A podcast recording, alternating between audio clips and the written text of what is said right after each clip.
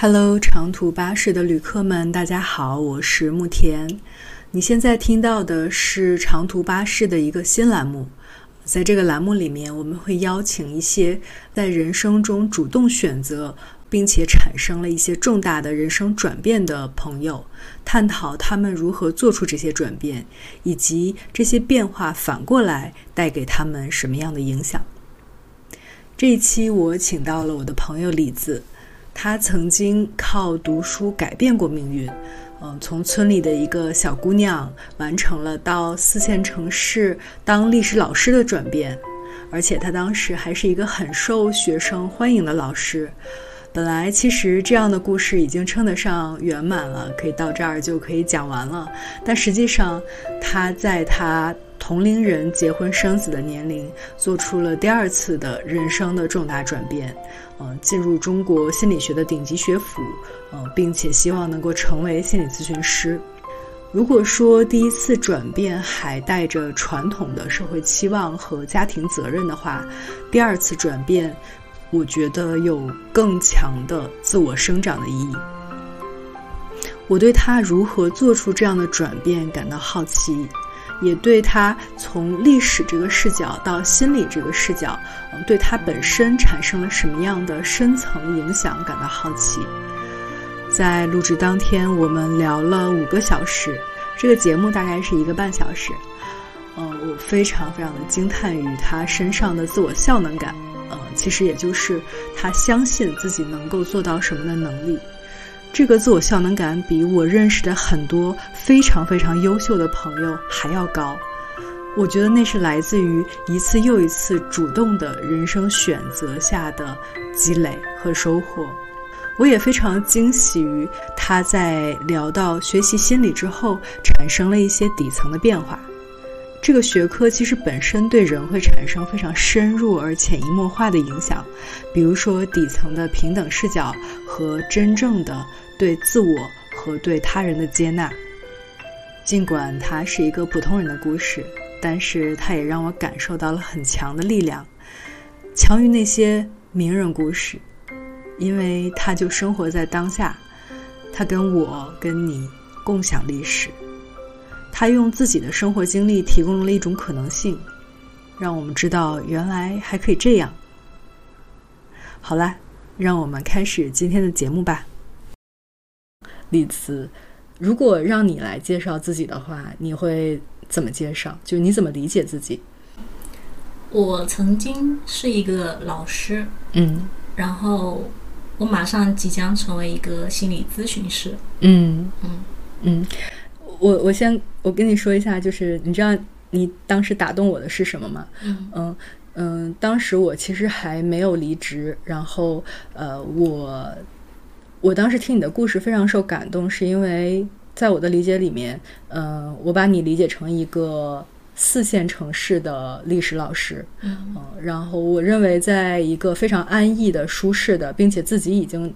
有所成就的环境下，能够做出选择非常非常艰难，嗯，但是我在你身上看到了一个非常大的转变，嗯，我觉得这中间一定经历了非常多，所以这是我想找你聊的原因。嗯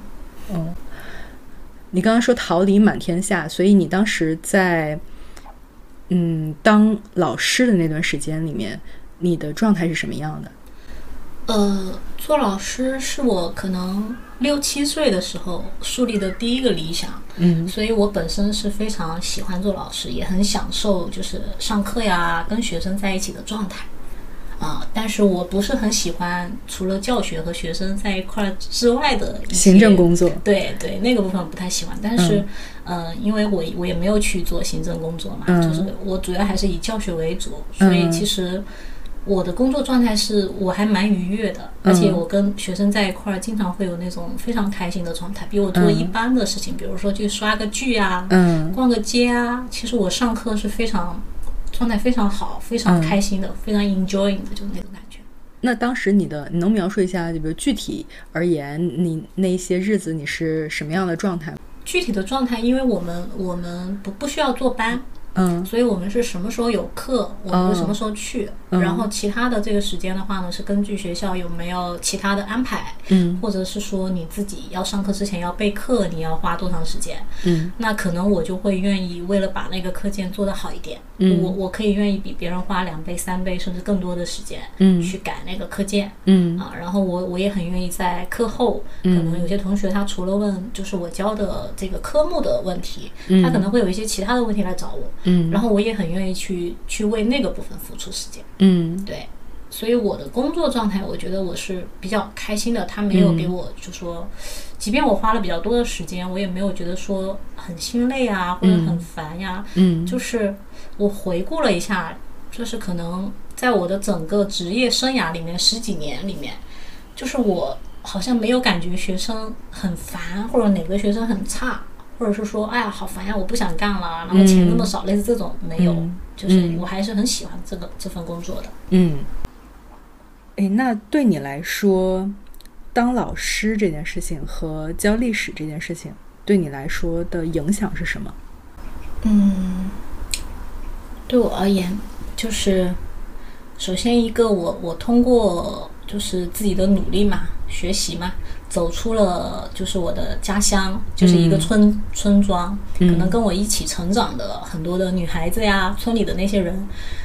他们可能初中毕业或者没有上初中，他们就去外面打工了。嗯。但我父母给了我受教育的机会，然后我一直上了大学，然后我还通过努力就是有了编制，嗯。嗯，然后这听起来是一个特别励志的故事，就是听起来这个故事好像到这儿就可以了，就好像就应该结束了。就就这个这个部分，它会给我呃一个很大的，就是关于我自己可以通过学习，嗯然后通过努力去获得我想要的这个成就，包括工作方面的、跟学习有关的成就，嗯这个自信嗯啊，自我效能。对，就是我是一个自我效能感非常高的人，哦就在这方面，嗯就是我确定一个目标，我就觉得我应该可以做到嗯，啊。哇，其实你在那个时候已经改变了一次自己的命运。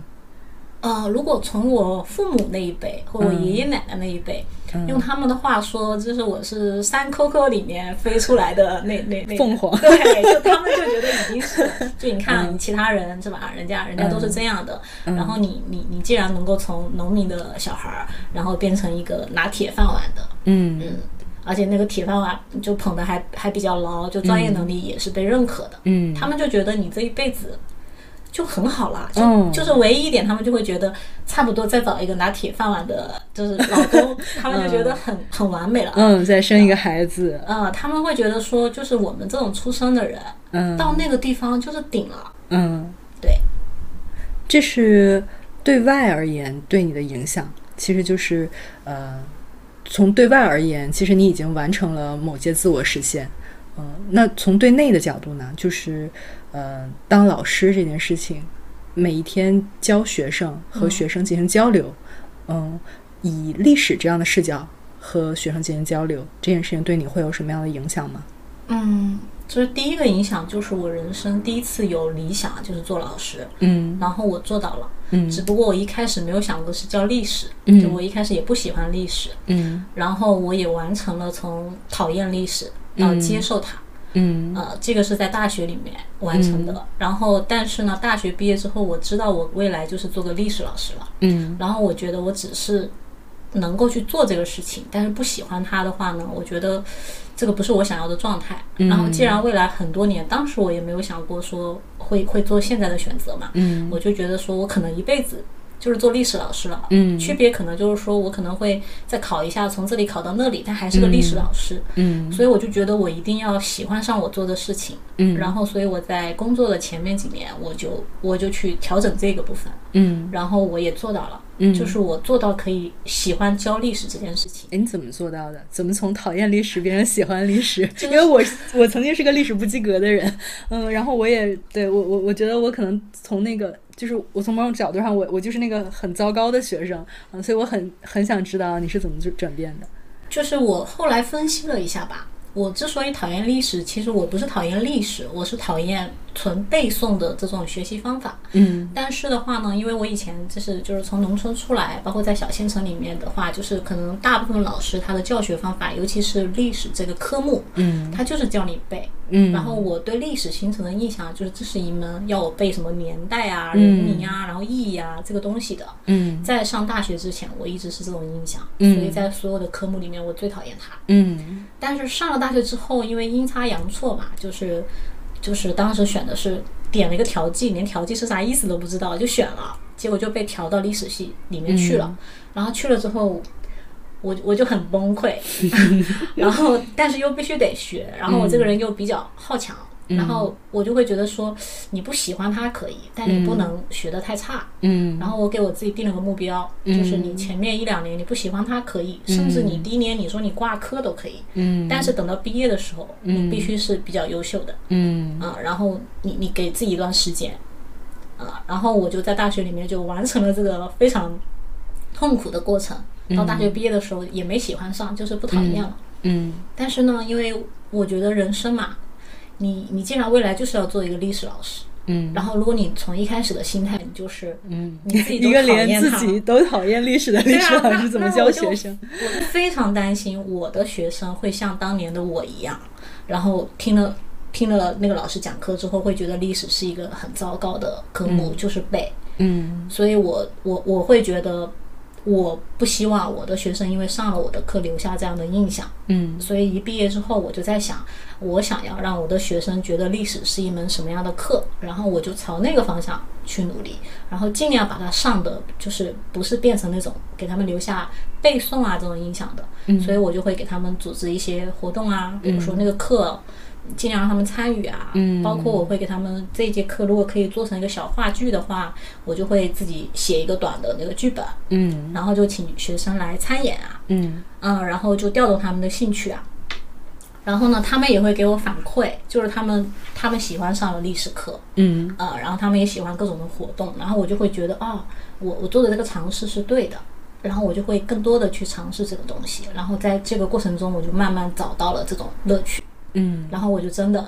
就喜欢上了教历史这回事儿。哦。啊、所哇以，教历史和喜 和历史本身是两个东西。对你甚至是因为喜欢教历史，然后喜欢上了历史。我甚至是因为喜欢教历史，反过来之后毕业之后，我才开始更多花时间去学习历史其他的相关的东西。我会嗯可能说去买历史相关的课程啊、书啊，但是这个在大学本科期间，可能我看了更多的是一些文学小说，而不会花时间去、去另外去拓展我历史方面的阅读。嗯但是反倒是因为我教书，我希望我的学生喜欢，嗯然后我反过来反推我，我反而会去做更多这个方面的事情。嗯对，所以这个从心理学的角度，就应该是行就是行为改变了我认知，认知又反过来促进了我的行为吧。嗯，嗯，好神奇啊！你的学生喜欢你吗？呃，你不能说所有的学生都喜欢你，但至少就是说，因为、因为这个没有人是会受所有人欢迎的，但至少。就是反馈来说，包括我现在不做老师了，他们有一些人会给我发短信啊，然后会给我以前的那个什么 QQ 留言啊，嗯呃，给我的反馈是我我影响了他们当中的一些人，嗯然后他们有一些人跟我反馈说，他本来很讨厌老师，然后但他的父他他母可能讨厌的是老师，哎，是一批人。他是讨厌对，他是讨厌老师这个职业，但他父母要求他做老师，哦然后他是在我的学生毕业了可能就十几年之后，他他给我留了一段很长的言，他说但是因为当时我遇到你了。嗯然后他还给我回了一个那种很小的事情，嗯这个事情说实话，嗯我我这边其实印象不是很深，但他记得很深。嗯，他说讲一下。他说他说因为当时可能一般的老师会批评他，他家长也不信、不信任他，嗯。然后呢他就鼓足勇气来找我聊了一下，嗯。然后结果我呢就信任他，而且给了他机会。然后在家长会的时候还专门表扬了他，嗯。然后他就为了不辜负我这份信任，然后他后面就很努力，然后成绩也提高了，然后然后之后的话呢，他后来考大学干嘛选择专业的时候，他就他就忽然一想，他说我也想成为那样的老师，所以他后来毕业之后，他专门来跟我说他在考教师资格证，他说他想成为我这样的老师，然后我听到这个反馈，我就会觉得，哇，就是作为一个老师，可能是会觉得是最大最大的一个收获吧。嗯，对，哎，听起来就是老师这份职业，不管是从外在的名声名气，或者是从呃你的成长路径上来看，还是从真正的这种内在的，比如你真正的达到了达成了对别人的影响，然后你也因此喜欢上了某一个学科，嗯，就听起来他好像已经在某种程度上很好了。嗯，嗯，对，那为什么你会又做出这么大的人生转变呢？嗯，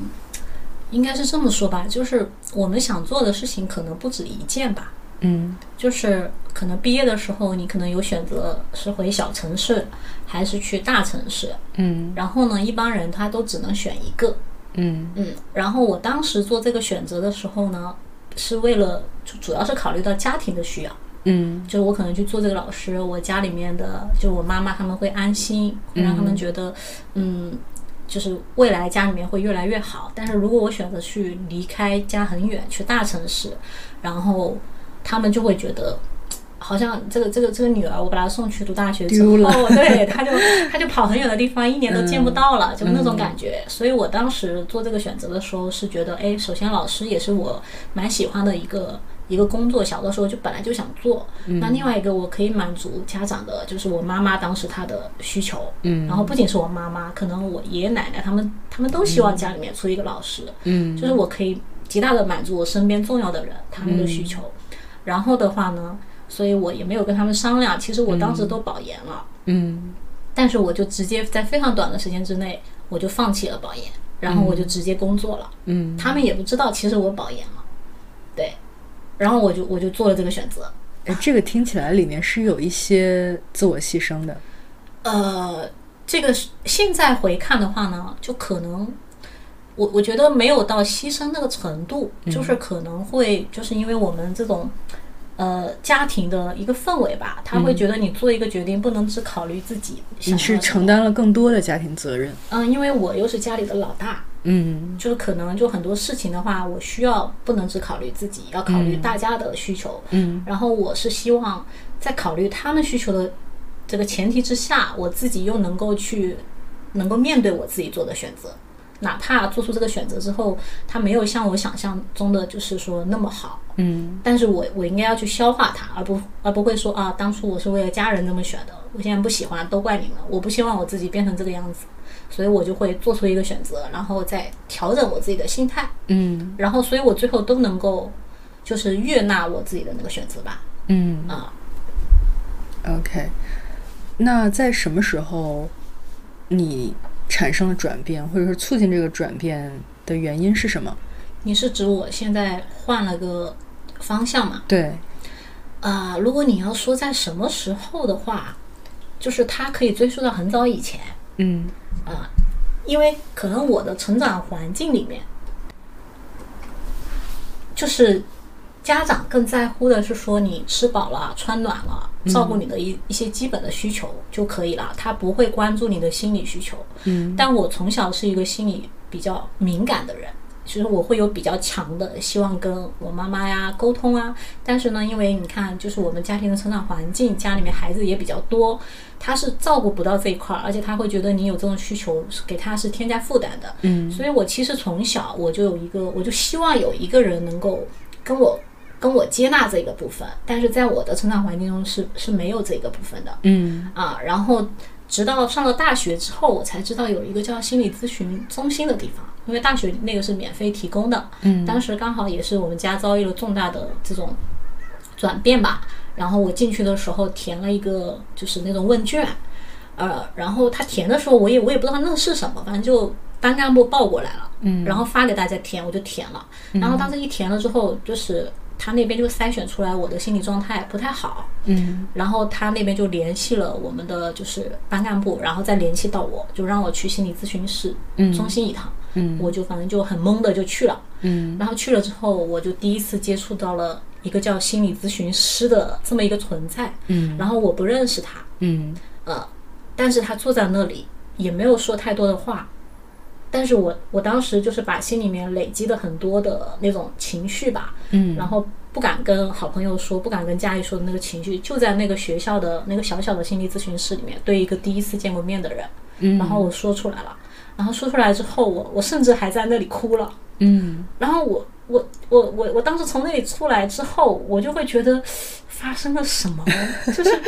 就是这个人我都不认识他，而且当时的那个心理咨询师还是一个异性，嗯。对我而言的话，我觉得更困难。嗯所以我就一直就对这个东西给我留下了非常深刻的印象。我觉得有一个很神奇的一个一个存在，嗯它会让你放下所有的防备，然后就在那一刻，我是觉得我是被被接受的。然后我这些东西放放过去跟他说，他好像也不会，他没有评判我。嗯但是在我的成长环境中，我做的说话干嘛，他是经常会被人家评判好或者不好。嗯但在那个咨询室里面，那个咨询师他没有评判我，哪怕我哭成那个样子，嗯啊，他也没有，他也没有说你不能哭或者是怎么样的，没有，他就让我哭，然后他就给我递了个纸巾的那种。嗯那一次给我的体验非常好，但是我当时非常的，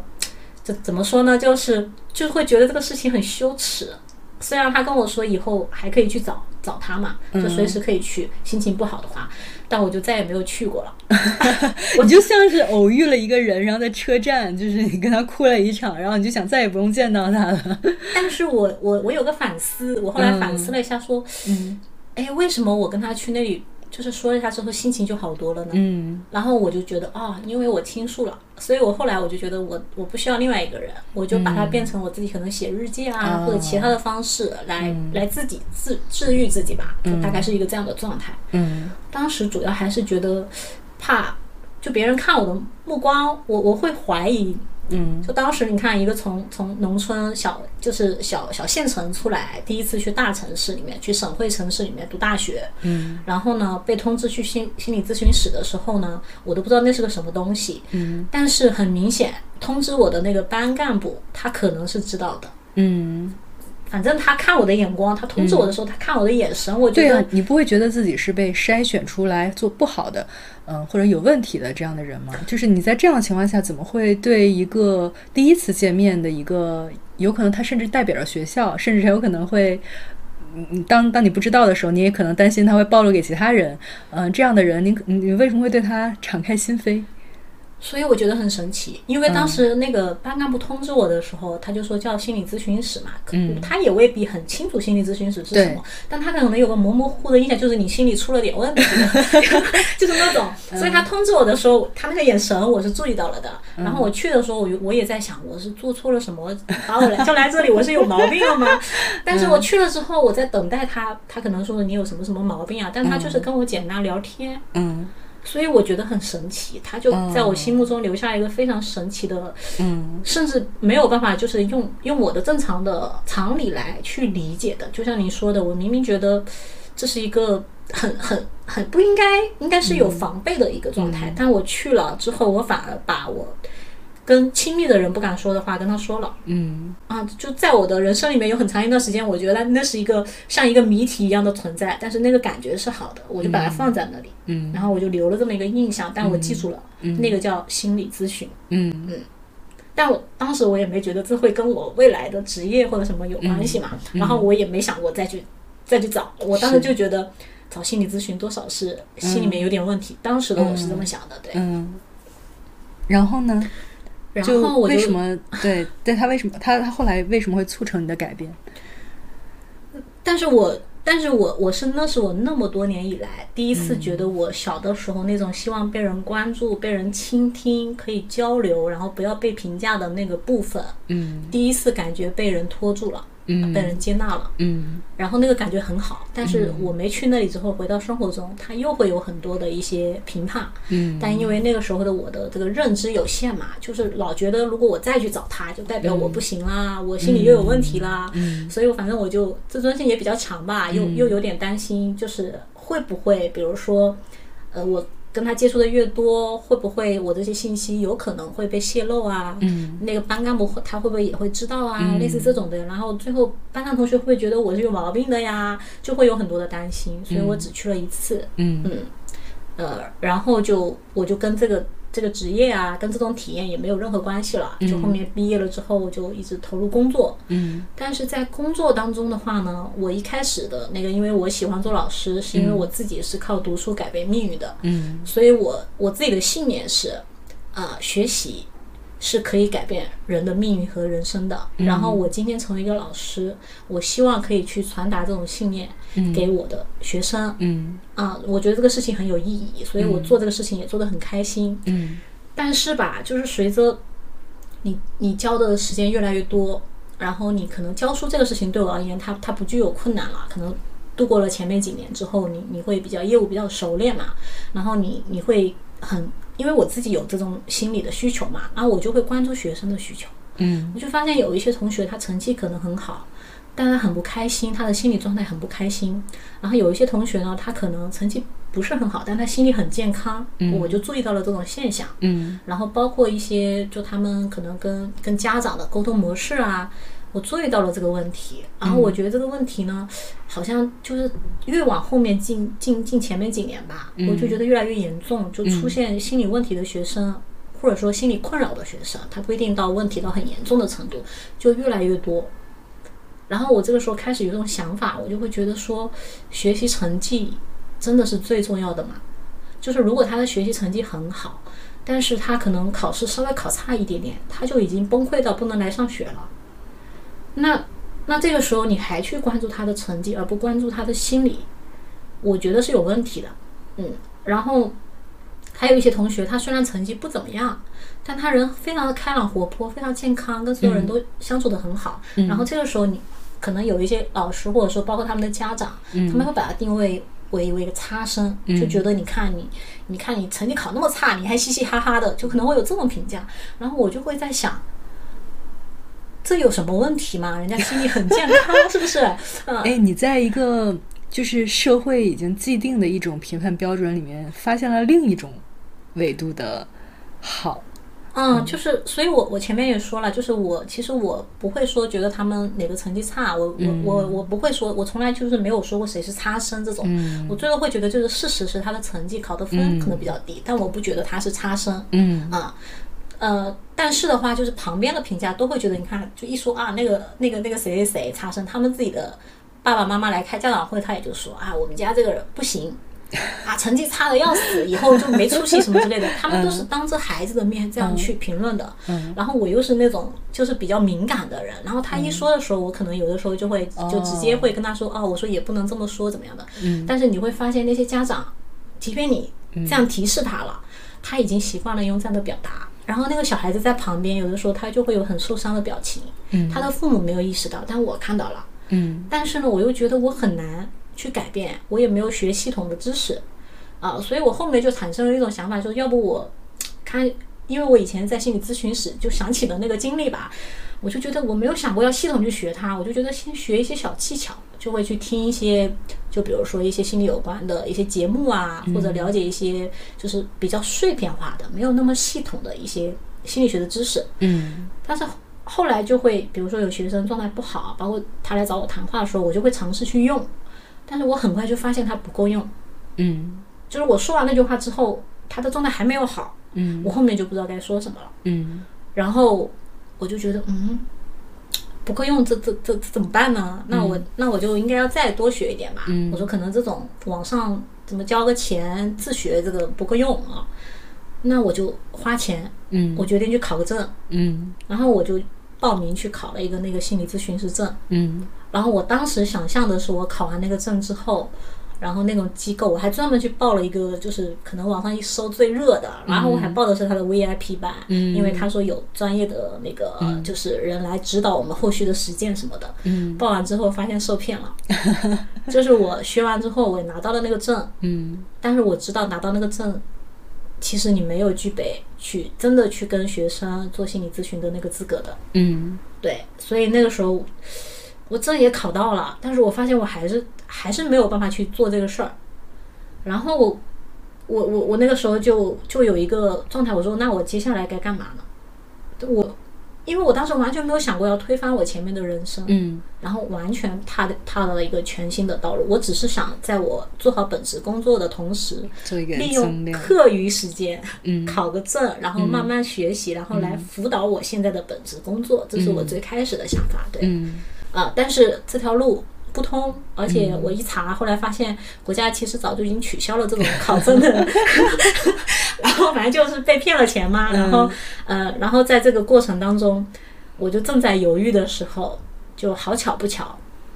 那一年就安排了我去监考考研考试。嗯然后呢，因为我当初是放弃了考研的，嗯。我放弃除了就是我觉得家里面需要我直接出来工作，还有一个原因是他当时保研保的是历史嘛，嗯。但我历史就是我、我花了四年对，也也就是说不讨厌它了，嗯。但你要我再花三年去学它，嗯。出来之后还是做个历史老师，反正我就觉得对我而言兴趣不大。嗯。但其实我自己是希望能够学更多东西的嗯。啊，所以当我去那个监考那个考研考试的时候，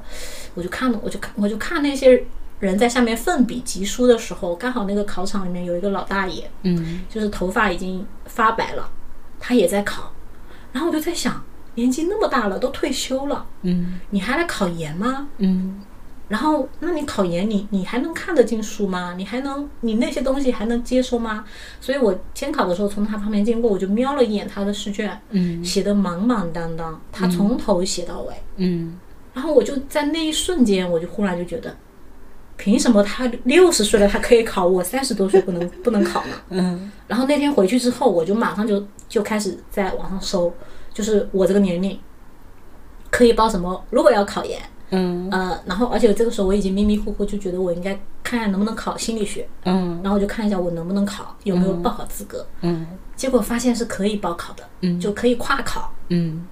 啊，然后我就我就觉得我要考，嗯。啊，然后而且与此同时，我会觉得如果我既然要考，我已经有一份工作了，那我就不是为了拿一个文凭，嗯。也不是为了说什么，就是说好看随便随便提升一下，我是个研究生，嗯我我要报考的话，我就要报最好的学校，嗯。最强的专业，然后我就希望我出来之后，我我在心理咨询方面，我我是能够接受那种正规系统的这种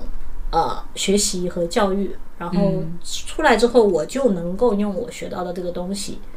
去为需要的人提供一些帮助和服务。所以我就从那个时候开始，我就开始啊，发现我可以考了之后，嗯我就我就去搜啊，有什么什么机构可以节省我的时间，花点钱嘛，因为我还要工作的。嗯。对，所以我就搜了一下，然后我就非常快的，就是可能从有这个想法到找这个机构到买书，嗯。就是都是那种今天决定了，第二天就找机构了，然后、然后机构那边交了钱之后，这边可能就几天那个书就已经我就买了就到了。嗯，哎，你中间没有任何的犹疑或者是摇摆吗？没有，我觉得有可能是因为就他他虽然我没有很清晰的去想我要做这个事儿，嗯但是可能他他当年大学里面那个那个咨询师给我的那种，虽然只有一次哈，就我自己的原因没没去找人家嘛，但是那个体验在我的人生里面是再也没有过那种完全不被评判。然后你可以释放你所有情绪，虽然他没有给你具体的指导方法，他没有解决造成我情绪的这种实际的问题，但是他确实让我放松了我的情绪，而且之后我从中也学到了说，原来我我们是可以在不改变，就是那个困扰我的问题它还在的情况之下，原来我是可以通过调整自己，嗯。让我自己不那么痛苦的。嗯嗯，我就发现了这么一个一个东西的存在，可能它就像一个小种子一样，它就种在那里了。然后我也没有去关注它，因为那也不是我特意去种的，对吧？嗯但是它就经过十几年，就是在我在考场上看到那个头发发白的那个老大爷奋笔疾书的那个瞬间，就一下子破土而出了。嗯然后，而他一破土而出的那一刻，嗯我就觉得这个事情是我必须要去做的，就是我不会中途放弃。然后我决定的那一刻，我一定要做到它为止。嗯。对，刚才听你讲的时候，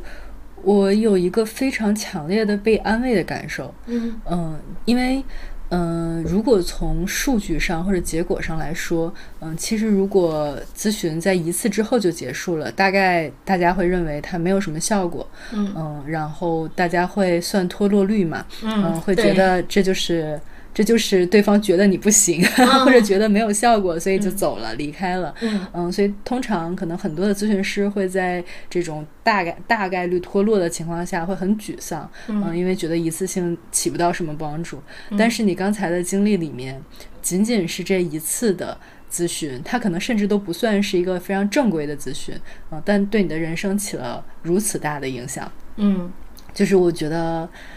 也许他。不一定非要，比如说做的非常长程，嗯，或者是什么，但它依然可能会对人产生非常大的影响。是的，就是其实以我当时遭遇的家庭变故而言的话，嗯，就换成非咨询的那个角度来看的话，嗯，这个人应该是要多来几次的，甚至是比如说他的至少大学这一个学期这一年都要接受才能变好的。嗯，而且我也我也当时会在想，我这次不去，他会不会下次又打电话给我？嗯，但他没有，嗯，就他尊重我去跟不去这个选择，嗯，即便是他觉得你可能我叫你来，可能是对你好的，但是因为我不去，他也没有强迫我去，嗯，就是可能这种体验在我们大部分的人人的人生里面。他是没有的，因为我们的家长啊，旁边的人，他们都会替我们做一些他们认为对的选择。嗯，但是当时我那个体验就是，嗯，第一次他是叫我去了，我也是在懵的情况下去了。嗯，然后他向我发出了邀请，说以后什么什么时间我们这里是开门的，你是可以来的。嗯啊，他向我发出了这个邀请，嗯，发散了这个善意，嗯，但他没有要求我必须来。嗯。因为如果他要求我必须来，我就会觉得我真是有毛病了，我是去治病了，就那种。但他没有，然后我当时还担心说，我回去了，我要是没有再返回的话，他会不会又打电话给我？嗯，就是班主任啊、辅导员啊，然后又会再通知我去怎么样的那种，也没有。嗯，啊，所以我我我觉得是非常非常神奇的，就是我可能那是我。成就那个时候，我刚好也是处于十八岁成年左右的时候吧。嗯，我第一次感觉到完全被人接纳，而且被人尊重。哪怕我做的决定，从成年人的角度来看，嗯，是不理智的。你明明是需要更多的嗯帮助的，但你不去，嗯，但他依然尊重了我这个选择。嗯，对，那次那次经历是闪着光的。对，嗯嗯，说到刚才就是你做的那个改变嘛。嗯，其实对我来讲，其实我非常切身体会的就是，当你一无所有的时候，其实你做任何选择都非常容易，因为你不会失去什么。嗯，就你你你你本来什么也没有，你怕什么呢？对我觉得那个时候就是人会更更更加莽撞，或者更加有勇气去做各种各样的选择。嗯，但一旦你其实人生中已经拥有了一些东西的时候，嗯。你在失去它，其实你会非常痛苦的，嗯，就是你你会，比如说你已经有了，嗯，在所有人看来都非常稳定，嗯的工作，而且这个工作在大家眼里都是非常高尚的，嗯，然后你的学生非常喜欢你，嗯，然后你有稳定的收入，呃，你也可以买个房子，然后你就差，嗯，结婚生子，然后你的人生就圆满了。嗯，在这种情况下，再做出另一种选择，其实是对我来说，我觉得这是需要付出非常大的勇气和判断的决定的。嗯，是是需要勇气，但我这个人就有一点勇气。OK，你当时想过自己就是会付出什么样的代价吗？呃，有啊，就是因为因为我当时。报考这个的时候，我就知道，就是我想的是说，我一考上，然后我就要辞职去读了。嗯，因为我报，因为当时我报的还是学硕呢，还不是报的是现在这个咨询方向。嗯，然后就是它不存在说我可以一边工作在家里上网课这种情况。从我报名的那一刻，嗯，就我已经很清楚了。嗯，我一考上，我就会辞职。嗯嗯，对。嗯呃，所以呢，我对于我未来要面对什么，从一开始做决定的时候就想清楚了，就是我会失去。我的这份工作，我不能两个都保。嗯，啊，然后同时的话呢，我要背井离乡，去一个我从来没有去过的卷王之都。然后我我我要面对的那些人，如果我有幸就是考上了，那这些人都是非常非常厉害的人，然后才能来聚在这里的。然后跟他们相比，我的学习能力，然后我的年纪啊，各方面啊，经济能力，他可他可能就是完全不是一个可以匹配的那个部分。这这些我是都有想过的，对，而且就是我在这个年纪做这个选择，就必然意味着我会错失。就是该结婚、该生孩子的那个所谓的最后的可以抓住的对人生阶段。然后等我毕业的时候，我我肯定就是已经是年龄比较大了。嗯，而且我毕业的时候，我也错过了，就是所有的什么公务员考试、事业单位考试之类，它设定的那个最低的那个就是年限吧。你再进也进不去了。对，就是我想要我。我读完之后，如果还想回以前的体制内，是回不去的。嗯，对我是非常清楚的知道所有这些，然后才做的选择的。我并不是说我不知道这些选择，然后做了。嗯啊，对我是想清楚了才做这个选择的。你愿意付出这么大的成本去做一个相对来说，它有点像是个风险投资。嗯嗯，因为。它有可能会有很好的结果，比如说你学到了非常多的知识，嗯，呃，比如说你碰到了一些人，嗯，它也有可能会让你未来哪怕想回到现在的这个阶段，都回不来了。嗯，是的，就是我会觉得是说你做任何一个选择，它都肯定是。会产生两个不一样的，你不能期望它全是好的效果，嗯，它一定会带来一些你不太想接纳的那个东西，嗯，那么这个时候的话呢，就要看你不太想接纳那个东西，你能不能承受，嗯，就刚刚我说的这些东西，我觉得我是可以承受得起的，因为我前面也说了，我的自我效能感很高，嗯，就我觉得我毕业之后，即便不回体制内，嗯，然后以我学到的能力，我完全可以养活自己。嗯，就就不至于说我毕完业之后回去之后，就还要家里人养我呀，或者是说过得很凄惨。嗯，就是就这个部分，我觉得我是有自信的。嗯，所以它最差的那个结果，我觉得不会出现。嗯啊，然后呢，这个最好的那个结果未必会出现，但是它有机会。嗯，呃，所以呢，就是比起沉没成本，我我更在乎在做这个选择的时候，我更在乎的是那个机会成本。嗯，对。如果我不做这个选择的话，我我后面所有的你说的可能学到更多的我更想学的知识，遇到新的人，这种机会是不可能有的。我在那个小县城里面生活是比较，就是比较非常稳定，遇到的人，然后你的旁边的人他们在想什么都是非常清楚、清晰可见的。嗯，对。当你说这些刚才说那些成本的时候，其实我还想到另外一些成本。嗯。那些成本对我来说，我我猜测压力会更大。嗯嗯，比如说一个是在一个小县城里面，所有的人的生活都是稳固的。嗯，这个时候有一个人跳出来说我要不一样。嗯，我我不走这样的寻常路，其实是会被大家所抵制的。嗯，大家会摁着他，让他回到原来的轨道上。嗯嗯，大家会非常恐惧这样的人存在。嗯嗯，然后以及呃，从家庭成员上来说。你在大学的时候，其实已经做过一次选择，你选择承担更多的家庭责任。嗯嗯，那在这个时候，你去上学，其实就是远离了这样的责任。嗯嗯，这从某种程度上其实是，呃，对于家庭来说，也许会令人失望，嗯，也许会让大家感到担心，嗯，或者是无法得到支持。嗯。就是我当时做这个选择，一开始跟家里说的话，他们都是不能理解的。嗯，然后我妈妈是最不能理解的，嗯，她就觉得我在在折腾，嗯，就是 她就觉得，了，对，她就觉得说你你到底在说什么？你现在就是你现在最重要的任务不就是应该去生孩子？对，就是应该结婚啊，然后生孩子呀，是吧？大家都这么过啊。她说，然后而且她还打击我说，你跑北京去，北京。北京，你觉得你自己厉害？你知道北京有多少厉害的人吗？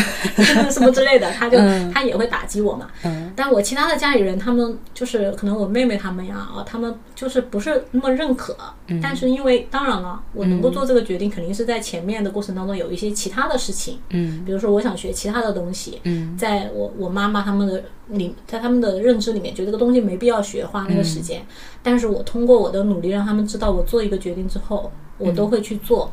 而且之后的话呢，嗯，我也我也都能够把它做得不错，所以他们对我有一个基本的认认识。他们就是虽然他可能嘴上说你你你发什么疯类似这种，但他们知道我没发疯。他们知道我如果去提，就以他们对我的了解，我正式提这个事儿，其实就是想过了。嗯，对，所以他们不理解，嗯，但表示接受，嗯，但呢，为了帮我控制风险，他们就是只提了一个要求。就你考上再辞职，你不要一一上头你就辞职在家备考。嗯，对他们就给我给了我这样一个呃反馈。嗯，然后当然我在这个考的过程中，第一年也没考上这个学硕啊。然后呢，但是他们看到我还在坚持，他们就开始那个想法就变了，他就觉得我能够呃。除了上班，还把那么多时间认真去学这个事儿，然后坚持了那么久，嗯，然后失败了之后，第二年还愿意再来，就他们可能也是被触动了，还是干嘛？就从一种开始这种不理解，变成开始有点心疼我了，然后就觉得是说你你你你认真去做，然后我们在我们能力范围之内，我们就是支持你，嗯，就我的家人这个部分还是有一些接纳，对，他们在情感上就是。在我备考期间完成了这个转变，嗯，然后另外还有一个很重要的问题就是。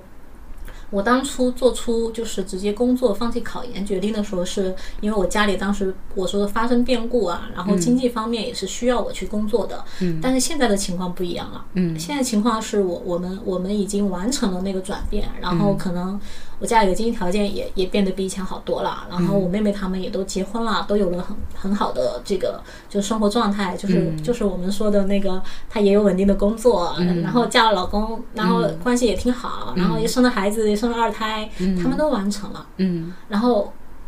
只有我，就是可能没有去做这个事，没有做这个结婚生孩子这个事情，嗯，对，就是家里面也是一个非常稳定的状态，我不需要再替他们的人生，嗯，就是负责，嗯，对他们都可以靠他们的力量把他们的生活过得很好，嗯，所以家庭这方面我是没有阻力的。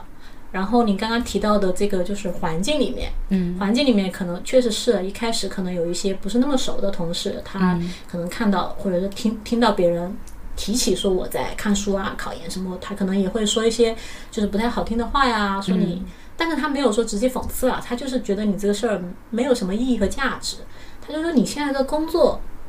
都工作这么久了，职称也也也评的就是等等那个时间了，是吧？然后好好的你去考个研有什么意思啊？你考完那个研还不一定能进现在我们学校呢，对吧？然后甚至还有会说，哎呀，我我女儿有些年纪比较大了嘛，那我女儿也考了研，考完研之后出来都找不到工作呢。嗯，对啊，想来这里都来不了。对啊，他说你你现在有这个工作，你还你还去考什么研？别人是找不到工作才去考研，你都这个工作好好的，你考什么研啊？他们会有也有这种说法。嗯嗯。嗯，但是的话呢，就是我我的关系比较亲近的那些朋友，即便是他们第一次听到我这个想法的时候，会觉得哇，那你如果做这个选择的话，未来就是可能会有很多困难。嗯，但是他们他们都就比较了解我，也表示说支持。他们甚至就会直接说，哇，你那个那到时候如果辞了职，钱不够的话，他说我就可以，他会直接告诉我，我可以支援你多少多少。哇，嗯，然后我就会觉得，哎，好像。就是我，我心理上我会觉得，其实我不会去找他借个这个钱。但是第一个，他情感上他没有来 diss 我；第二个，他还直接就是成年人，我们都知道的吧？谈钱伤感情，人家主动谈钱，而且直接给了你一个他可以提供的这个这个份额，是吧？然后我就会觉得，哦，我说好像我这些年人缘可能还不错。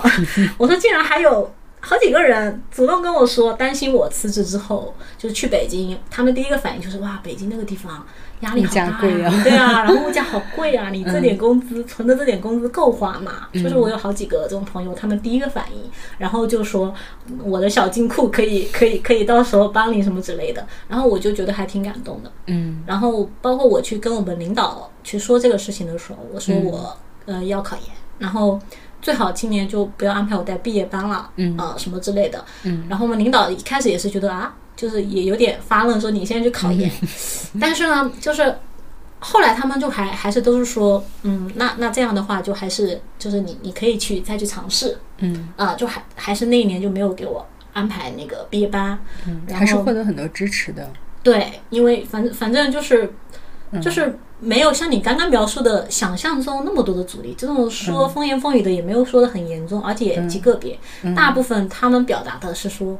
哇，你你很有勇气，嗯，对吧？嗯，然后包括后面就是我已经考上了，我去辞职的时候，呃，我的领导的那个反应就是说，你要再考虑考虑。他说你这个辞职信虽然我已经收了，但是的话呢，就是只要没有交到教育局盖章，你随时都可以反悔，我就当没收过。就是因为他特别提醒我说，这是一个非常重要的决定。嗯你跟你的家人商量了吗？嗯啊、他说这个，那他也给我分析了嘛，说你嗯你现在去考这个研到底有没有必要？你不要、不要就是没想清楚，一激动就考了。嗯他就向我传达了这个善意，嗯，就是说只要只要你改变主意，然后我那个没有交，那这些都没有让你产生动摇吗？就是这种善意的挽留。就是这种善意的挽留，就会让我觉得是说，哦，挺好的，我我做的决定是对的，然后 我获得这么多的支撑，然后我、那那我就应该更加大步的往前走。嗯，但他们其实也没办法在未来再给你支撑和保护了。对，嗯。但是未来我有我自己啊，嗯。啊、然后就是我觉得未来我也会遇到新的人啊，嗯。而且而且我会觉得是说，就是我我本身可能我成长的经历也也没有说让别人保护我，嗯。更多的你看我我在家里作为老大，可能小的时候要保护弟弟妹妹，嗯。然后后来做老师，可能我要保护我的学生，嗯。然后后来我作为一个就是毕业时间更长的一个老师，我可能会会去帮助一下新来的是吧？同专业的同组里的那个老师，可能我自己会在之前的成长中，我会更多主动的去承担那个提供帮助的那个部分，嗯。然后我我后来也回想一下说，也可能是我。就是一直的一个这样的状态吧，嗯。就是让我在后面做出这个重要决定的时候，得到的都是一些比较善意的回反馈。虽然大家可能平常没有说什么就是很肉麻的话，嗯。但是当你真的做一个很重要的抉择的时候，呃，反正我旁边的那个主要的还是愿意支撑，但他们都会表达担心，嗯。但没有任何一个人说啊你你不准去。嗯。但说这种话的可能是一些非常疏远的远房亲戚，，，OK，他可能会用一些比较比较那个的语言说。嗯你疯了吧？你现在应该什么那种的？反正我身边的朋友啊，比较亲的这些人，没有人用这种。虽然我知道他们也不一定能完全理解。嗯。对，哎，那不管是反对的声音，或者是这种包容、支持的善意的挽留，嗯都没有让你产生更多的自我消耗和摇摆。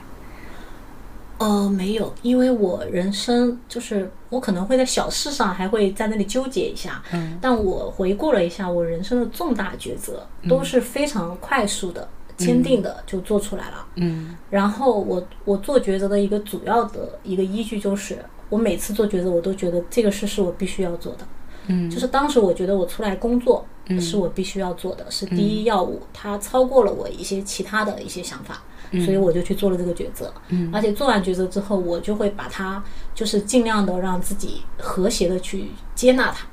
而不是说就是老是觉得自己牺牲了或者是怎么样的，我会尽量把那个部分弱化，然后尝试的去呃让我接受我的选择，就是说。可能我我的一个概念就是说，想法就是，其实没有哪个选择一定是最好的，嗯但是呢，我们可以把我们做的每个选择变成正确的选择。就当时我不管是你说我去读那个研，或者说我去考另外一个专业的研，然后我去大城市，嗯其实我有那个想法的。当时毕业的时候哈，甚至是我找工作也去了深圳那边啊什么之类的，就是那也是我有一个那个想法尝试去做的。但是未必我做了那个选择就一定是最好的，嗯对，然后也未必我回到那个三四线的那个小城市里面，它就一定是不好的。但是不管我是选择了哪一个，我的我个人的态度就是说我选择了它，我就把它做好，然后我尽量在这里面让我自己一个比较积极的心态，然后去问心无愧的去过好这段时间。所以我觉得我可能能够，就是你说的没有动摇，是因为我回顾了一下我的整个的工作的生涯，包括我跟家人相处的生涯，我觉得我尽力了，我问心无愧，然后我能做的也做的差不多了。那你要说我再做老师，再做几年，然后能够能够再有一个什么质变性的这个东西，我觉得也不会。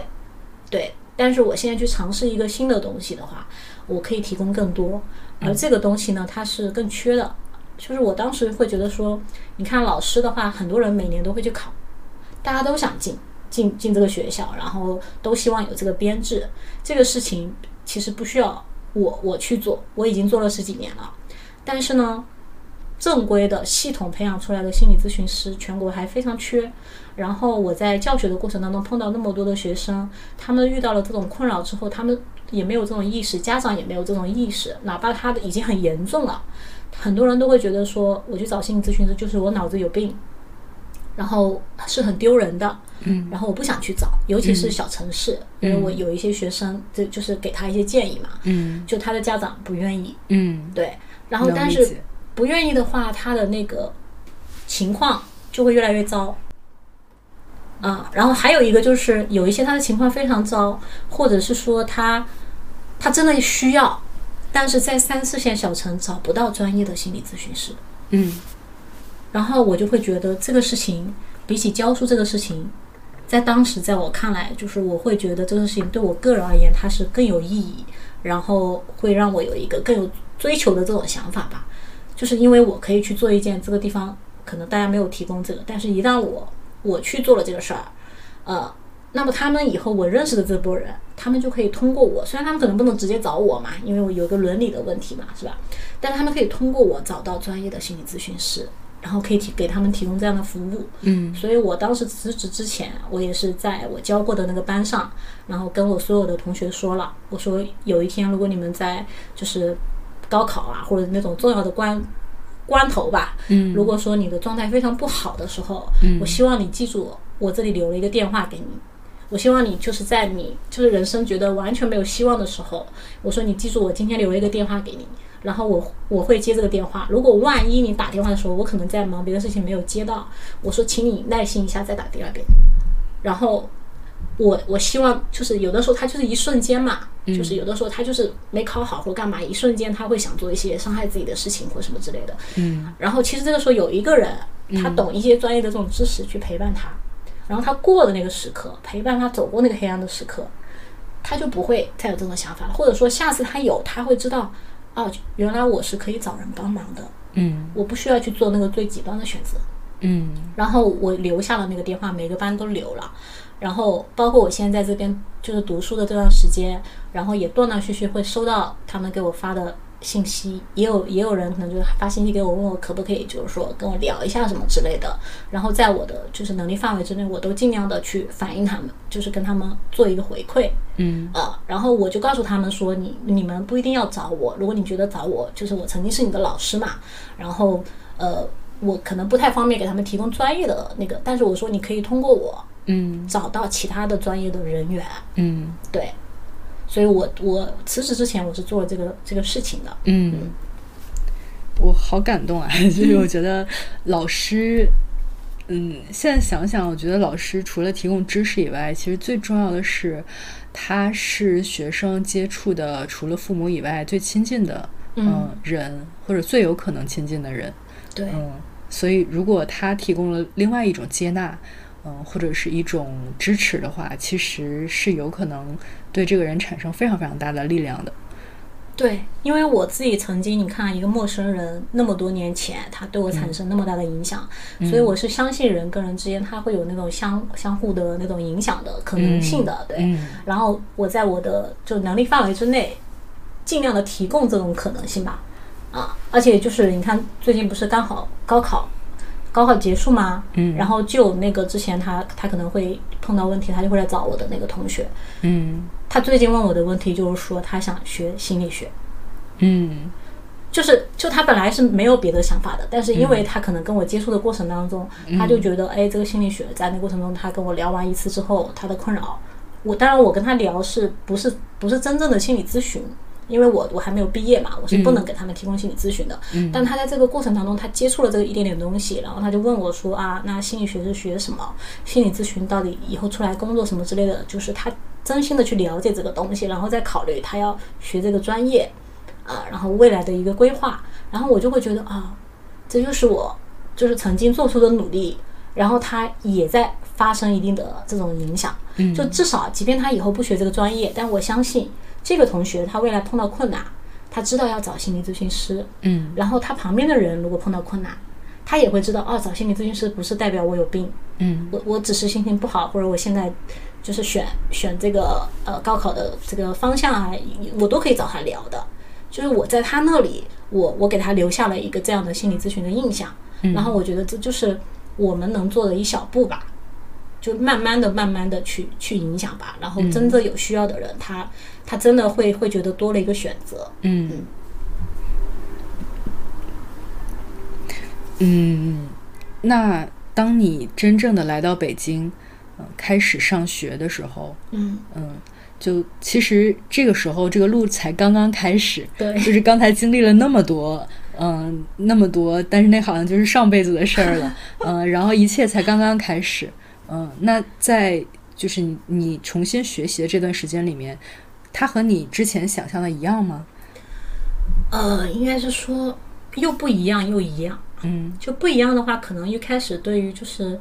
我想象中可能是觉得一过来就可能就开始要要要多一些操练性的实操的东西，嗯。但是可能我们现在的学习前半部分还是先学理论，嗯。然后啊这个学期到到到最近才开始就实操的部分才开始大量的加入嗯。啊这个部分跟我的预期就不是很一样，嗯。嗯，但是呢，说它一样的，就是说我们现在进入实操，包括实操之前的那个跟实操相关联的那个理论的知识的部分，嗯它它跟我预期的，我想要接受的教育是一样的，嗯对。嗯然后我我就会觉得啊，这确实是我我我想象中的在接受系统的，应该是这个样子的。嗯，对，嗯嗯，你以前其实是在以教师的身份，嗯、在以历史老师这样的身份存在。其实它从某种程度上也影响了你对于这个世界的认知方式。而你现在在用心理学，嗯、纯学心理学，就我我在我的猜想里面，我觉得他有可能在你的认知框架上面重新的，嗯、做了一个新的框架。嗯，我想知道学习心理学这件事儿本身对你产生什么样的影响了吗？因为之前其实你最深的接触其实就是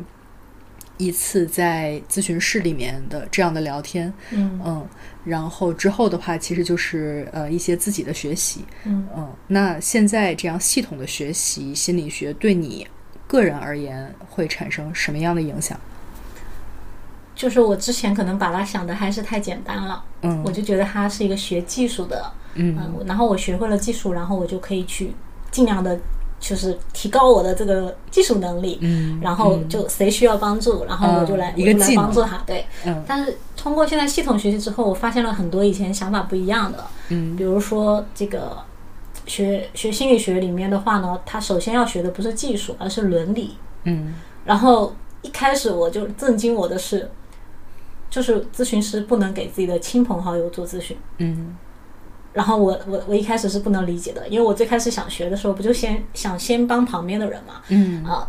但是呢，后面现在通过现在学这个学下来，包括我真的去做实践之后，就我我意识到的每一条伦理，包括啊，就是私密性啊，然后保密啊，对吧？所有这些伦理，它的设置都是存，就是有它设置的一个意义在的，而且非常重要，它是保护那个。来咨询的那个来访者，其实也是在保护咨询师的。这个是可能我以前没有系统去学的时候，我没有想过这个东西比技术可能更重要。嗯啊，然后另外一个方面就是，以前我可能从老师的角度，某个同学他成绩，比如说下滑了，就会想跟家长一起想办法把他提上来，然后即便是他现在有点就是不太配合，嗯然后我们也会觉得说，为了他未来更好，现阶段我们要想办法把他提上去，他以后一定会知道我们是为他好的。但是心理咨询它有一个最基本的就是说，你来我接纳，但你不来，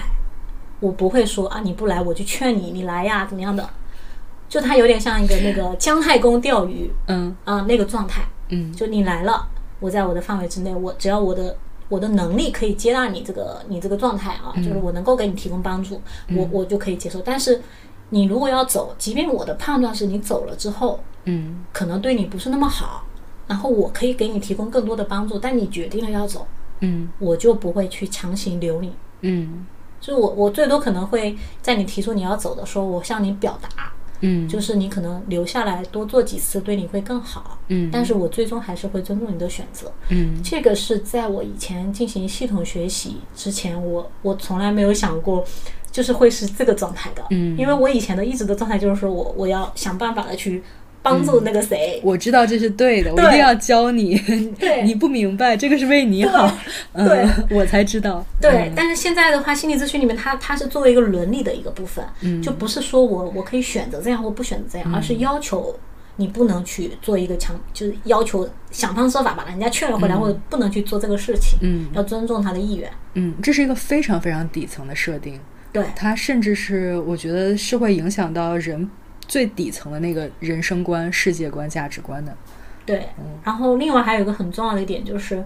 呃，当我们比如说在我正式学心理咨询之前，嗯包括比如说学生来找我去去倾吐他一些不好的那个状态，那个时候我不是以心理咨询师在跟他聊的，嗯。是可能是傍老师、傍朋友的那种感觉。嗯。然后你他说一些东西的时候，你可能脑子里面会想很多的问题，嗯。就说啊，他他这样想，那我要怎么样说才能帮助他呢？嗯。就，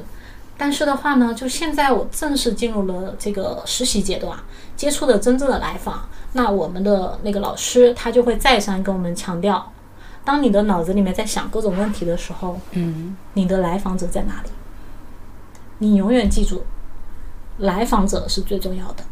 你自己在那里想那么多，然后预测这个预测那个，那当你去预测这些东西，脑子去想这些东西的时候，其实那一刻你的来访者他就不在你的脑子里了。然后这个东西对我可能就是说以前我也没有没有想过的，因为我觉得我想这些东西也是为了那个来访者啊，我以前会觉得，但现在他就要求说在那那个咨询的那五十分钟里面，嗯。你要尽可能的集中精力的嗯。去拖住你的来访者，去跟随他，而不是你自己自认为，哎，我现在想这个东西应该应该为他好或怎么样的。你要先接纳他的情绪，然后在那个状态跟他共同存在，嗯。然后那些反思的东西应该是你结束了之后，你你作为一个提高你自己技术去反思，但是在现场的时候，你要尽可能的跟他同在，然后就是他伤心的时候，你应该是你应该是可以体会到那个那个伤心的，嗯是有那个共情的这个成分，嗯，啊这件事情对你的帮助是什么呢？呃，就是我以前觉得我还是一个蛮尊重别人想法的那个人，然后学了心理咨询之后，我才发现，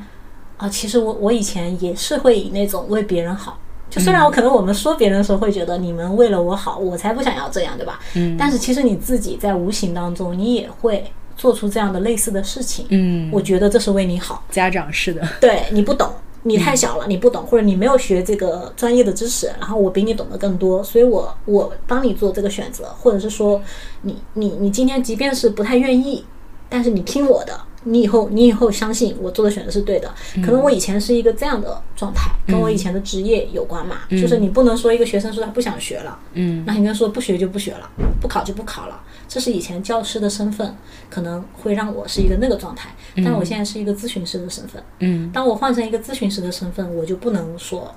要求我的来访者必须听我的，因为我的是对的，你听我的你就可以好转。即便我说的真的是对的，嗯。但是他不接受，嗯。或者是说他听着，但他不去做，嗯。然后他可能要要求对你的要求不是要你改变我的生活，嗯。他可能要求的就是我不需要你在我面前 diss 我，嗯。你就听我说，哪怕我是错的，嗯。我需要你在这里支持我。嗯。那这个部分可能跟以前就很不一样，这也是心理咨询可能跟我们平常环境中的人际环境很不一样的地方。嗯。啊。然后我们每个心理咨询师就是会想办法尽量去做到这一点，不能说百分之百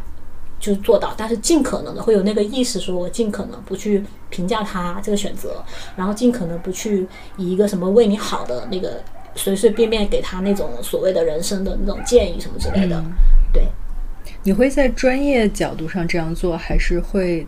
就它会影响你的生活上面的处理方式吗？会，嗯就是我我以前的朋友，他们现在联系我，他们就觉得第一，觉得我跟我聊天，他们觉得我变温柔了。嗯就第二个，他们就会觉得我就是他们问我，他们来问我的时候，可能会说：“哎呀，我有这个事，这个事，你觉得应该怎么办呢嗯，因为你以前听起来就是一个会提出建议，然后指导别人人生的人。？”对对，他们以前可能人生的各个阶段，他们有问题，他们就会找我出来聊天。所以我最开始选心理咨询的时候，我就会觉得这不是我擅长的吗？我以前就是干经常干这个事儿呀，是吧？然后，但是现在他们同样问我问题的时候，他们就说你跟以前不一样了。嗯我说具体怎么不一样了？还一个就是说你的整个的状态嗯就是更温柔，然后另外一个你会你会更多的倾听跟尊重我的选择，而不是会像以前那样，就他以前也没他以他甚至他来找我是为了让我帮他决定的，但现在的我不帮他决定了，即便他不是我的来访者，嗯就是我在正常的跟朋友相处的过程中，我也变成一个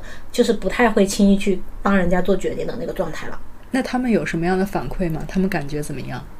哎，他们感觉就是说觉得就挺好的，但是我就告诉他们，我不能，我跟你太熟了，我我们 你不能呃找我做心理咨询。然后我会再三强调，我现在是跟你聊聊天，给你提供一些陪伴服务，但我现在不是在跟你做心理咨询哈。我说，然后但是如果你有一天需要心理咨询的话，你我我可以帮你介绍其他人。嗯，对，嗯，OK。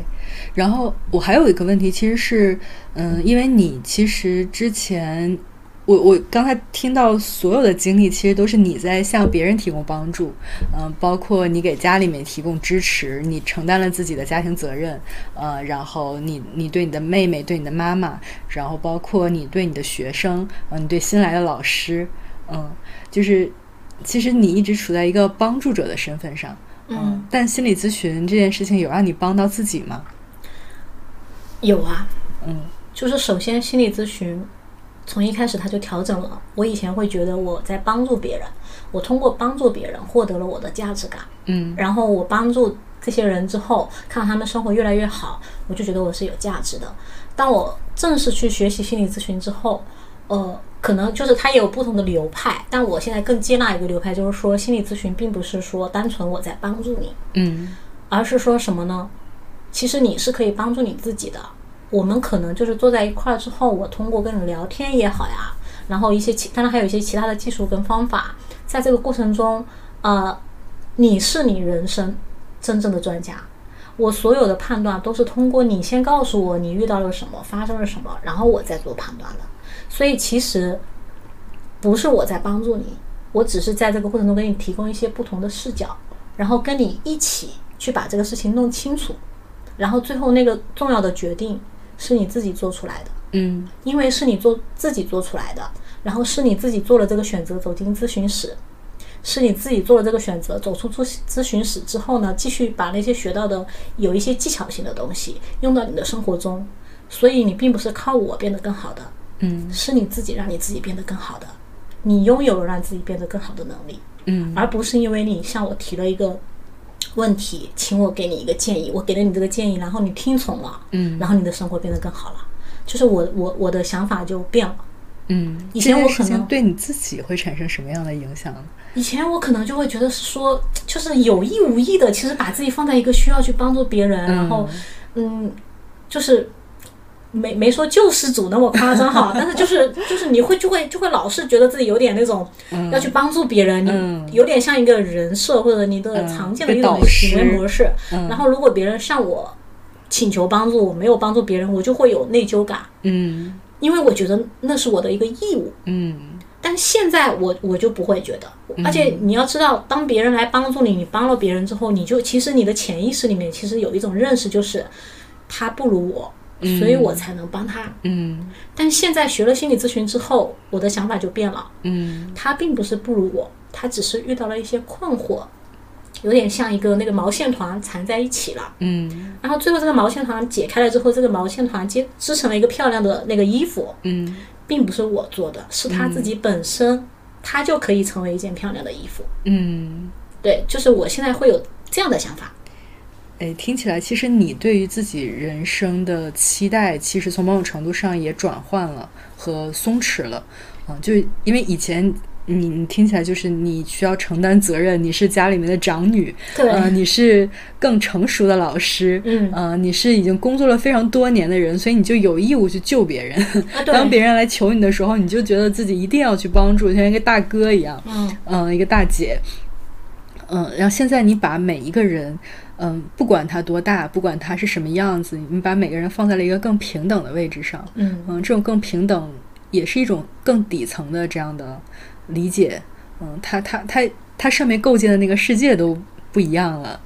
就当你通过平等的眼光和理解去看待各种各样的人的时候，对，所以所以我我会觉得学习一个新的东西，嗯，它其实会给了你完全不同的视角、思维模式。嗯，对。就可能我以前学历史的时候，我就会觉得我可能学历史那些知识点我们都可以忘掉，但是可能我以前大学老师就是给我最大的感觉是他曾经问我们历史是什么，嗯然后叫大家写，嗯然后我就我以前没想过这个问题，然后后来我仔细想了，嗯想了之后，我觉得我我认为历史学了这么多年，他给我最大的感受就是，历史它不是过去。我们以前的想法就是历史就是过去的东西，甚至会觉得是故纸堆里面死去的那些东西，对吧？嗯但是呢，我我学了这么多年，我就会觉得历史它不是过去，每一个现在都会变成历史，每一个未来，它也是由我们的现在，最终它慢慢走向那里的。所以呢，我认为历史是什么呢？是你的每一个选择，一步一步的它走出来的一个轨迹，然后就到最后，历史在我这里就形成一个大概这这么一个意思吧。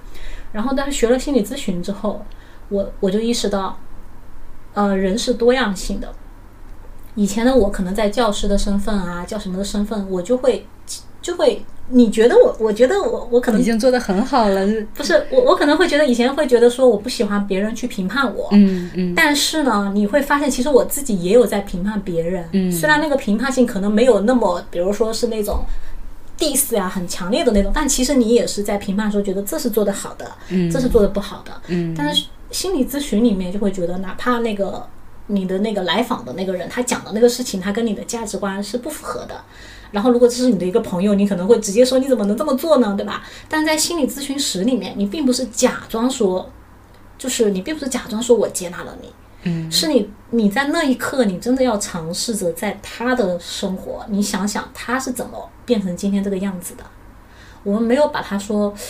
尽可能，就是我们现在还是在一个学习的阶段嘛，并不是每一个人每时每刻都能做到。但是至少对我个人而言，我是在朝那个方向努力的。嗯就当他跟我讲一件事情，这个事情不太符合我的那个正常的判断啊，就是我不会这样去做。然后我觉得换一个这个做法，他的问题就解决了。但他非要那样去做，嗯然后当我成了一个心理咨询师的时候，嗯。我就会尝试说啊、我没有想说用我的那个东西，你这样去做好了，就就不会去做这样的事情，嗯。而是倾听他为什么会这样想。嗯。啊、然后是怎么造成他今天会做这个选择的。嗯。啊、然后帮他去让他自己去发现啊，原来这个选择是可能是因为他成长的经历啊，他缺这个东西。嗯啊、那个对他很重要，或者是怎么样的，嗯就是变成了一个这样的过程。但是在这个过程中，可能就是不会像以前那样说，哎，你这样不对，你这样很明显，这个这个选择就是错的，不会，他自己会到时候意识到，就是这个选择不是说对错，而是他付出这个选择之后，做了这个选择之后，就是他可能会有什么样的一些结果。有些是好的，有些是不好的，然后他自己再重新做一个选择。我是要继续保持这样，然后我可以接纳那个不好的结果，还是说我要换一下？我希望有更好的生活，嗯那是由他自己在清楚了他为什么这样之后，然后也知道可能从心理咨询室里面可以学一些技巧的东西，可以帮他达到一个新的抉择之后，他自己做了一个决定。如果他的决定就是我我就是维持这样，我下次不想再来了，啊，那那我尊重。但如果他决定是说我想尝试着改变一下，那我们就在根据他想要的改变再进一步工作。就现在变成一个这样的状态了，嗯尊重他人命运。嗯，对，你刚才说到那个历史上，就是历史是由自己现在一步一步选择构成的这样的路径，是在学历史的时候想到的，还是在学心理的时候想到的？呃，这个部分是在就是可能我们大一的时候老师问那个问题的时候，我想的。然后在之后的那个整个我教历史跟就是这十多年的，就是职业生涯当中，我自己的一个人生的那种感受。所以，所以我你前面问我说为什么可以放下那些东西？嗯因为从我一个学过历史的人角度来说，是我今天做这个选择以后也会成为历史，但是历史它并不就是。我们如果把它当成一个过去的东西，就觉得它无法改变。嗯但是如果你想着今天也会变成历史，那我改变今天，其实就改变了一个新的可能成为历史的东西。所以我做出一个新的决策的时候，就意味着我在不仅在创造未来，我也在给自己创造一个我未来回顾的时候，我会觉得更能够接纳的、问心无愧的一段历史。哇，你提供了一个新的视角，我觉得这个好有意思。对，嗯，如果把我如果把我现在所有的决定都想成是历史的话，我就现在就轻松多了。对 就好像它已经是这样了。对，然后我这样想的时候，我就不会说，哎呀，我我我，嗯，有那么多的东西，万一怎么怎么样？因为我会觉得它是可以改变的。就某一天，如果我后悔了，那我再进行补救或者做一些其他的，我是可以通过一些方式来改变它的。嗯，对，嗯这个是历史，以前学的历史专业的，然后我的成长教给我的，然后现在是心理学给我的，然后当然这两个东西现在在我身上，它在慢慢的交融嘛。嗯对，嗯然后所以我现在也是一个重新、重新、重新再结合成一个新的什么东西的状态。上次我联系你的时候，你说你正在进行第一次的实习，嗯就进入咨询室。嗯在我想象里面，我觉得这对你来说是个非常神圣的时刻。嗯，你的感觉怎么样？就虽然说中间的这些东西是不能透露的哈，但是就是我自己的感受而言的话，就一开始很期待吧，很紧张，当然期待超过紧张，嗯。然后担心自己做不好啊什么之类的，嗯。然后担心比如说啊，万一沟通不顺啊。万一我我没有我没有说不接纳他的意思，但是人家觉得你不接纳他呀，或者是说我我我会很担心一点是，我这个人是一很认真的时候，我就会觉得变成有点像扑克脸，就很严肃的那个样子，然后我就担心在那个过程中我太认真听他说话，就可能就脸上可能没有什么微笑，可能就是很严肃的状态，会让他感觉不好，类似类似这样的东西。但是等你真的去做了之后，你会发现，哎，就是因为我真进去之后就没想这些问题了，这些问题都是在我去做这个事之前设想的。嗯当当我真见到那个人之后，我的思路就在那个人他提供的就是困扰啊，他跟我交谈的，我要需要对那个东东西进行反馈上，就没想这些问题。嗯所以当结束之后，哎，好像也没有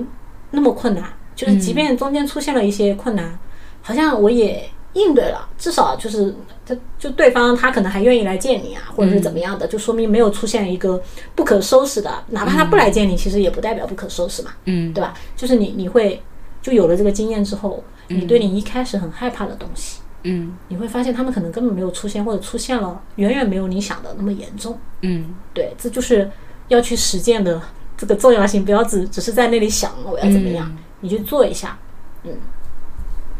听起来就它能够继续的让你在你的自我效能上面又进了一步，你你继续做到了。对，就是我见完，比如说我见完第一第一个之前，我是没有什么自信的，但我见完第一个之后，哎，我再去见第二个的时候，嗯我就比第一次，嗯我心态就淡定多了。嗯啊，就它会有一个积累的这个过程。嗯然后即便是比如说我见第二个里面出现了第一次我可能不太会处理的情况，那到了第二次的时候，我就可以比较淡定的处理了。嗯，对。我还有最后一个问题，就是你想要什么样的生活？什么样的生活呀？对，其实你在选择职业，在选择自己的人生方向，在选择你有什么样的朋友，在选择你嫁给什么样的人，嗯、生几个孩子，其实都是在选择你想要什么样的生活。嗯嗯，然后你其实只是在用各种各样的方式去构建它。嗯嗯嗯，你的人生其实可能在十几年前就已经达到一个非常完满的状态，然后接下来你又完全走向了另一个转方向。嗯嗯，那如果从你自己对自己的描述上来看，你你自己心目中那个理想的状态是什么？嗯，可能短期来说就是正常顺利毕业，然后把该学的东西、能学的东西都学到。嗯。然后呢，在前面可能要通过用几年的时间来打磨自己的这个技术，包括一些这种整个框架类的呀，嗯。底层的一些思维啊，然后接受更多的那种培训啊，嗯。然后认识更多的同行啊，嗯。就然后接接触各种不同的不同种类的这种来访啊，不能我只会处理一个问题嘛，嗯。就是要多样化一点的，嗯。就是可能是技术层面，这是前几年的，嗯。但是从更长远的来看的话呢，因为我自己曾经是一个老师，嗯所以我非常关注中，就是我是中学老师，我就会非常关注中学生这个群体。嗯然后现在这个中学的升学压力，不管是中考还是高考，都非常大。嗯然后很多学生的他的那个就是心心理压力导致的这个心理问题也会比较越来越严重。嗯所以我我未来是希望可以有更多的这种形式或者可能为为这个部分的群体，就是提供一些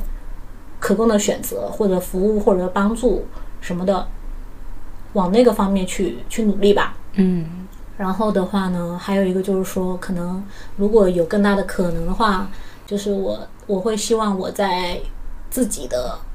自给自足的前提之下，以后有时间有余力的话，我可能会做一些，就是比如说我以前待过的学校啊，或者是说之后会联系我。比如说我同学或者其他的那个学校，或者说附近其他的学校愿意的话，会做一些心理学的科普啊，嗯，呃，就是做成一个那种怎么说，有点像那种固定的。我们以前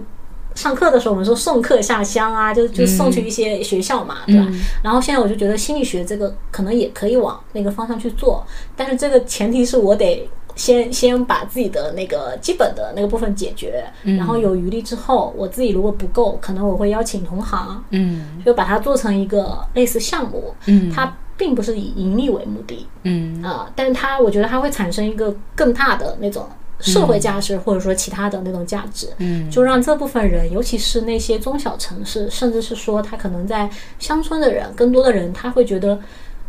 我我也不指望说做多大哈，但是我会觉得说，让他们会觉得说，更多的人知道，我找心理咨询不代表我有病。嗯。第二个，我想找，我能够找到专业的。嗯。然后我找到这个专业的话呢，我我能够获得一些什么样的帮助？比较容易找到他。然后在前期，我可能不需要付出很多的那个经济成本。嗯。就可能我想往那个方面，但是的话，这可能需要很长的时间，再再继续去探索。嗯嗯。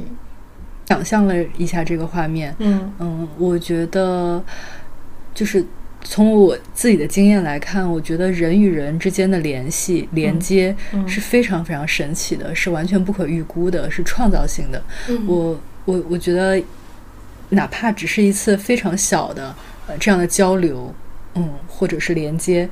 都有可能会。对以后产生不知道是什么样的影响，有可能会产生非常神秘的、神奇的影响。嗯，我我我自己是很期待这样的景象出现的。